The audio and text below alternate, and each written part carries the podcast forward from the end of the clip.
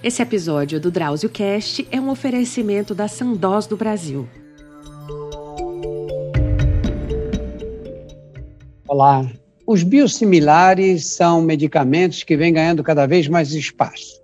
Pessoas com doenças que antes não tinham perspectivas de tratamento, seja pela dificuldade de acesso ou pelo custo excessivo, passaram a ter esperança e conseguiram melhorar a qualidade de vida com os biosimilares são medicamentos produzidos de forma diferente dos medicamentos sintéticos, esses que a gente toma e compra na farmácia.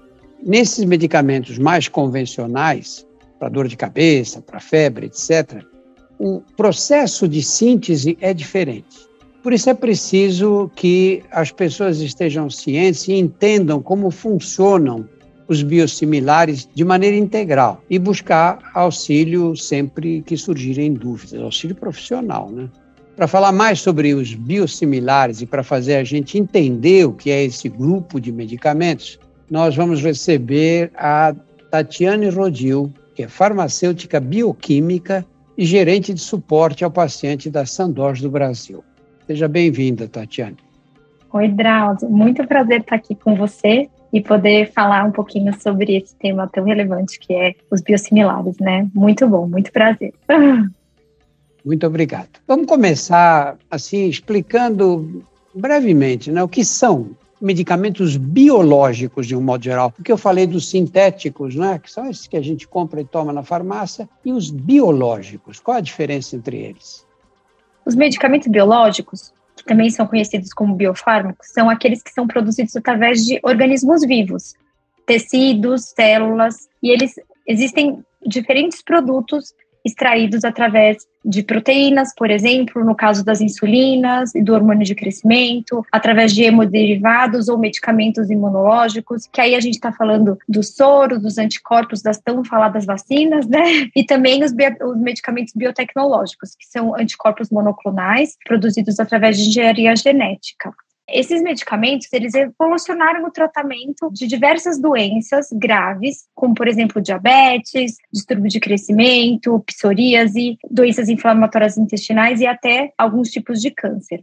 No Brasil e no mundo, hoje, boa parte do nosso orçamento destinado a medicamentos, ele vai para a compra desses medicamentos biológicos. E o custo desses medicamentos é muito elevado, principalmente se a gente comparar com os medicamentos de síntese química. Por isso, o impacto do uso dos biofármacos nos gastos acaba restringindo esse tipo de tratamento que faz tão bem para o paciente, para que todos eles possam tratar por conta do custo elevado, né? Quais são as doenças que sofreram um impacto do tratamento com os medicamentos biológicos. As doenças que podem ser tratadas com esses medicamentos são, por exemplo, alguns tipos de câncer, como eu comentei. A gente tem o linfoma difuso de grandes células B, a leucemia linfocítica. A gente pode falar da artrite reumatoide. Podemos falar também é, de algumas doenças intestinais inflamatórias, como a doença de Crohn ou a colite. A diabetes, né, que é, eu acho que é um dos mais antigos aí dos medicamentos biológicos. São diversas doenças. E como é que você pode caracterizar a diferença entre um medicamento biológico e um biosimilar? Então, na verdade, os medicamentos biosimilares são a sequência dos medicamentos biológicos de referência, que são aqueles que já perderam a patente, então que já estão aí no mercado há um bom tempo. Os medicamentos biosimilares, para serem aprovados e usados em pacientes, eles precisam corresponder ao medicamento de referência em termos de eficácia e segurança. E como a gente demonstra isso? A gente demonstra isso através de estudos que passam tanto por uma parte analítica, estudos pré-clínicos e clínicos. E eles mostram, demonstram que o medicamento biosimilar ele é comparável em eficácia e segurança para o paciente, né? Os biosimilares, ele tem um potencial de, de melhora dos desafios que a gente tem, como eu falei anteriormente, na parte de acesso ao paciente, porque eles geram uma economia nos recursos do sistema de saúde, então eles aumentam as opções de tratamento também para os profissionais de saúde. Um exemplo disso para os pacientes, por exemplo, a introdução dos biosimilares mais acessíveis e de alta qualidade, ele melhora o acesso do medicamento e muda a vida do paciente em todo o mundo. Um exemplo é na, na União Europeia, quando eles adotaram a terapia com os biosimilares, teve um aumento mais de 100% no uso desses medicamentos, de medicamentos biológicos ecossistemas no geral, né, com a introdução dos biosimilares. No caso das fontes pagadoras, os biosimilares estimulam a concorrência, aumentando assim o acesso e acessibilidade econômica a esses produtos. Isso faz com que os sistemas de saúde tenham uma economia e a gente possa liberar recursos para que a gente possa melhorar os cuidados ou até mesmo financiar medicamentos mais modernos. Além de tudo, ele dá mais opção para os médicos, né? Então, a, com, com, com os biosimilares, os médicos eles têm opções de tratamentos variadas, o que pode ajudar aí no tratamento de diversos pacientes. Você tem uma estimativa de quanto os biosimilares permitem economizar em relação aos medicamentos biológicos originais? Sim. Nos últimos anos, tanto na União Europeia como nos Estados Unidos, de 2015 a 2021, a economia se a gente somar as, todos os países, né? Então, na União Europeia, a gente está falando de França, Alemanha, Itália, mais alguns outros países, e também somando os Estados Unidos, eles têm uma economia que varia de 49 a chega, podendo chegar até 98 bilhões de euros. Então, é uma economia muito expressiva, né? gigante. Gigante, né? E, e, como é que eles agem no organismo, né? os medicamentos biosimilares e os biológicos? Então, tanto os biológicos como os biosimilares de referência, eles sempre têm um alvo terapêutico. Então, eles atuam em determinado ponto do organismo de acordo com a doença que eles vão tratar, né? Por exemplo, o rituximab. Ele é um medicamento biológico que já tem outros biosimilares é, e ele age num antígeno que fica na superfície celular chamado CD20. Sabe-se que, atuando nesse alvo, acontece uma melhora de certos tipos de câncer, né? Como eu falei, o linfoma difuso de grandes células B, a leucemia linfocítica crônica, além de também tratar, por exemplo, a artrite reumatoide. Aí, se a gente comparar com os medicamentos sintéticos, as terapias biológicas elas são muito mais específicas e customizadas, proporcionando resultados melhores e com menos efeitos colaterais. Essa é a, como ele age, a grande diferença deles em relação aos sintéticos. E, escuta, qual é a importância da farmacovigilância ativa no caso dos biosimilares? Quer dizer, essa vigilância que deve ser observada em relação a eles. Então, vamos lá, tanto os, os medicamentos biológicos como os biosimilares, como a gente falou lá no começo, eles são produzidos através de organismos vivos, né? E nenhum lote é exatamente idêntico a um outro lote produzido. Eles têm pequenas diferenças porque são produzidos através de um organismo vivo. Mas essas diferenças, elas são esperadas e não impactam de forma nenhuma nem na eficácia, nem na segurança desses medicamentos. Um fator outro adicional é que esses medicamentos eles podem causar imunogenicidade, essa palavrona aí que a gente, que a gente tem, né? O que, que seria isso? É a capacidade que esse medicamento tem de fazer com que o nosso corpo produza anticorpos contra ele. Isso acontece muito pouco, né? É muito pouco frequente, mas tem que ser levado em consideração esse tipo de ação, principalmente em casos que a gente vê que o produto aparentemente para de funcionar para de ter o seu efeito. E a farmacovigilância ativa é muito importante por conta disso. A gente faz o acompanhamento de todos os efeitos colaterais e eventos adversos que esse paciente ele possa ter em tratamento com o medicamento. Hoje a gente tem observado bastante esse tema por conta das vacinas contra o Covid, né? É, e é importante que a gente acompanhe esses eventos adversos e eles têm que ser reportados e acompanhados para a gente ver se realmente ele é um efeito colateral do medicamento ou ele não tem relação causal com ele, né? Nós temos o efeito placebo, que é bastante conhecido da população, né? Você tem a sugestão de que aquele medicamento vai te fazer bem e você começa a se sentir bem só de tomar o medicamento. Ou ao contrário, você tem a impressão que aquele medicamento vai te fazer mal. Aí você toma, antes que ele faça qualquer efeito, você já começa a se sentir mal. Né? O que, que é o que nós chamamos de efeito nocebo? Então, são isso, né, Gdal? São efeitos que o paciente, ele sente, normalmente efeitos secundários ou até mesmo uma piora em algum problema médico dele, ao receber um tratamento que ele não acredita ou acredita que cause efeito colateral.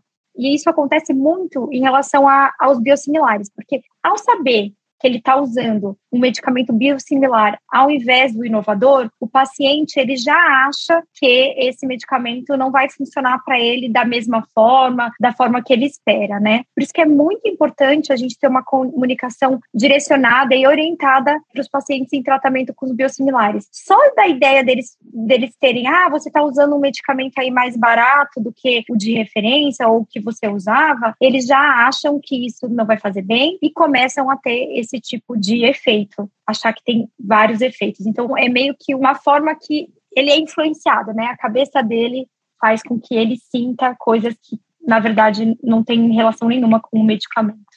O que eu acho interessante é que muitas vezes os médicos têm esse tipo de preconceito, né? Os próprios médicos, eles não, parece que não estão informados de que esses medicamentos passam por testes muito rigorosos e na hora que a Anvisa libera para o mercado, a Anvisa está dizendo o quê? Pode usar, porque já foi testado, a segurança está garantida e o efeito também, né? É isso mesmo, Drauzio. É exatamente isso. Eu tenho casos de, de pessoas que, mas eu posso usar, está aprovado, a Anvisa aprovou? Podemos usar, né? A Anvisa existe para isso, né? Infelizmente, nós temos uma agência bastante atuante. Ela pode ser criticada, às vezes, por demorar para liberar, mas ela, quando libera, a gente pode confiar, é claro, né? E, e o paciente precisa confiar no medicamento para ter efeito positivo? Né? Sim, né? É, que nem você falou do efeito placebo, a gente falou do efeito nocebo. É isso, a confiança é base de qualquer tipo de relacionamento, e relacionamento com o médico, com um tratamento, a confiança é sempre importantíssima, né? O paciente ele precisa estar confortável, ele precisa confiar no médico, no farmacêutico, na enfermeira que faz as aplicações, caso seja a, a forma que ele tome o medicamento, né? Por isso que a comunicação e a transparência entre o paciente e a equipe que trata ele é tão importante, e isso minimiza muito esse efeito nocebo que a gente estava falando. Tatiane, você acha que esses desencontros, essas informações um pouco confusas, que envolvem nós médicos e os pacientes também, são uma barreira para o tratamento de doenças crônicas como biosimilares? Na verdade, assim, eu acho, sim, o paciente com doença crônica e incurável, ele passa por diversos desafios, né, Drauzio? São pacientes que eles vão ter que tomar um medicamento por toda a vida. Então, eles estarem cientes do medicamento que ele que ele está tomando e que ele é de qualidade e que ele passou por rigorosos critérios é muito, muito importante. Esse paciente ele vai ter que fazer o tratamento provavelmente para o resto da vida né? Então, a equipe médica em que ele confie e que dá um, um tratamento que passa segurança para ele é determinante para o sucesso do tratamento. Além disso, ele também precisa se adaptar à nova realidade dele, né? Que é uma realidade onde ele tem uma doença que ele vai ter que cuidar para o resto da vida. Então, ele adequar a parte de alimentação, práticas, atividades físicas que faz toda a diferença, é melhorar a qualidade de sono, ter um apoio psicológico quando necessário. Tudo isso é muito importante para ele enfrentar e conseguir superar esses desafios de ter uma doença crônica.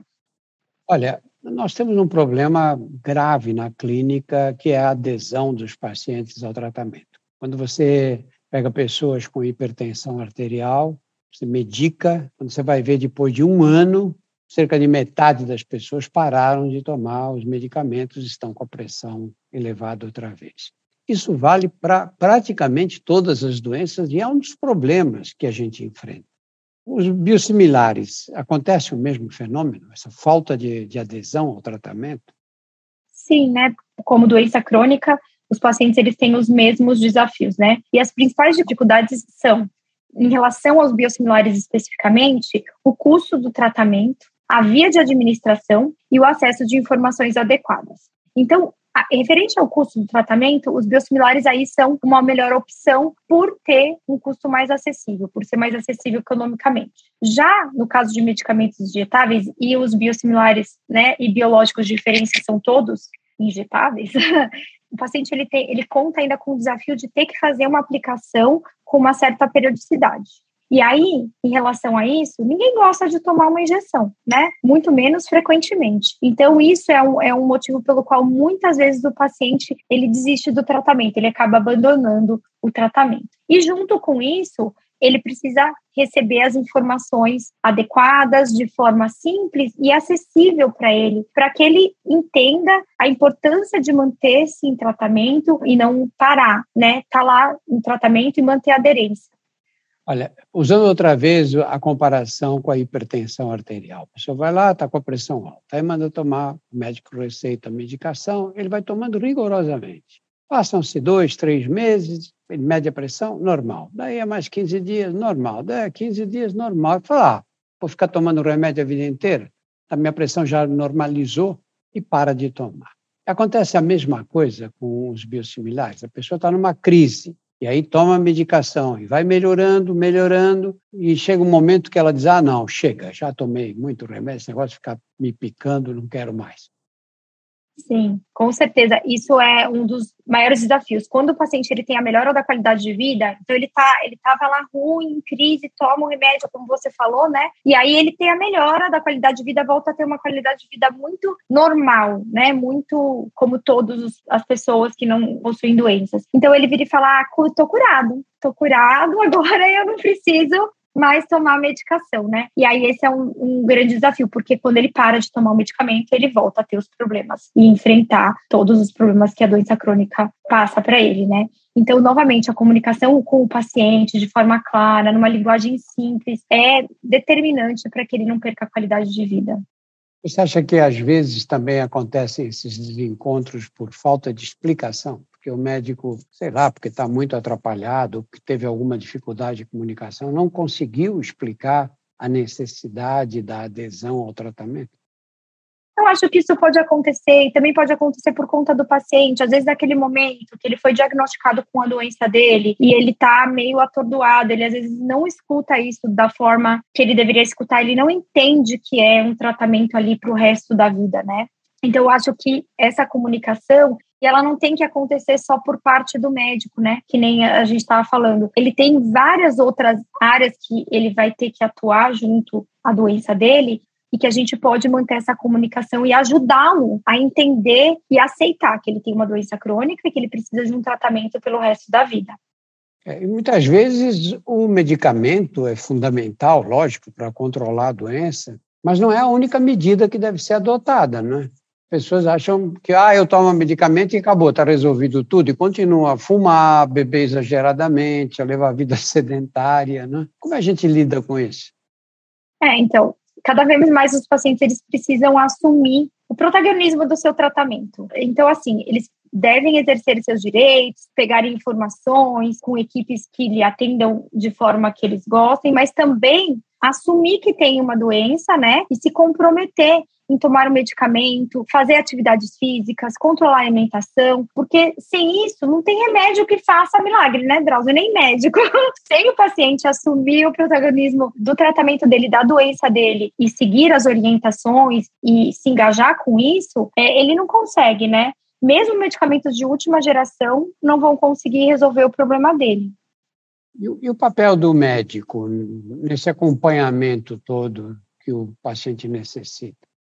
O papel dele é importantíssimo, né? O paciente ele vai ser acompanhado pelo médico no início do tratamento, até o diagnóstico da sua doença, e aí indicação de uma terapia para tratamento. E depois disso, é essencial que eles continuem passando em consultas médicas, fazendo os exames de acompanhamento e dando seguimento ao seu tratamento para fazer toda a diferença na qualidade de vida do paciente voltando à analogia da hipertensão, a hipertensão também é a mesma coisa, né? A gente vê na prática. É, é uma doença crônica. Né? Você vê pacientes que chegam lá com a pressão alta, a hora que você mediu, você falou, tá alta a pressão. Não, mas eu estou tomando o remédio direitinho. há quanto tempo você não vai ao médico para acompanhar o tratamento? Ah, dois, três anos. É. Ele acha que só porque está tomando a medicação está resolvido o problema. E deve acontecer a mesma coisa com os biosimilares de uso continuado, né?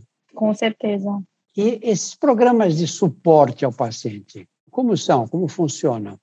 Então, é, é, uma, é uma ferramenta a mais que a gente oferece para os pacientes com doença crônica. Como a gente falou, né? Esses pacientes, eles são incuráveis, fazem o uso de medicamentos biológicos ou biosimilares durante toda a vida, daí precisam conviver com a, com a patologia provavelmente para sempre. Para isso, ele precisa se adaptar à situação e encontrar, então, além da equipe médica que lhe dê toda a segurança, formas de manter a adesão ao tratamento e ter hábitos saudáveis, como alimentação, praticar atividades físicas, ter um apoio psicológico se necessário. E os programas de suporte, eles servem exatamente para isso, para apoiar o paciente durante a jornada de tratamento. Ele passa informações sobre doença, sobre o tratamento, orientações de como manejar as aplicações, alimentação, atividade física, hábitos saudáveis, para que eles possam manter a aderência e assim melhorar a qualidade de vida, né?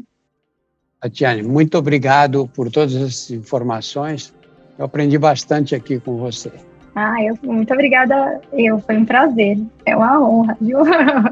Eu acabei de conversar com Tatiane Rodil, que é farmacêutica, bioquímica e gerente de suporte ao paciente da Sandoz do Brasil. No nosso portal você encontra mais de 100 episódios do DrauzioCast que versam sobre assuntos variados. Conheça também os nossos outros podcasts, Porque Dói, Saúde Sem Tabu e outras histórias. Todos estão disponíveis nos principais agregadores. Muito obrigado a todos pela atenção e especialmente muito obrigado a você, Tatiana. Obrigada, Dalton.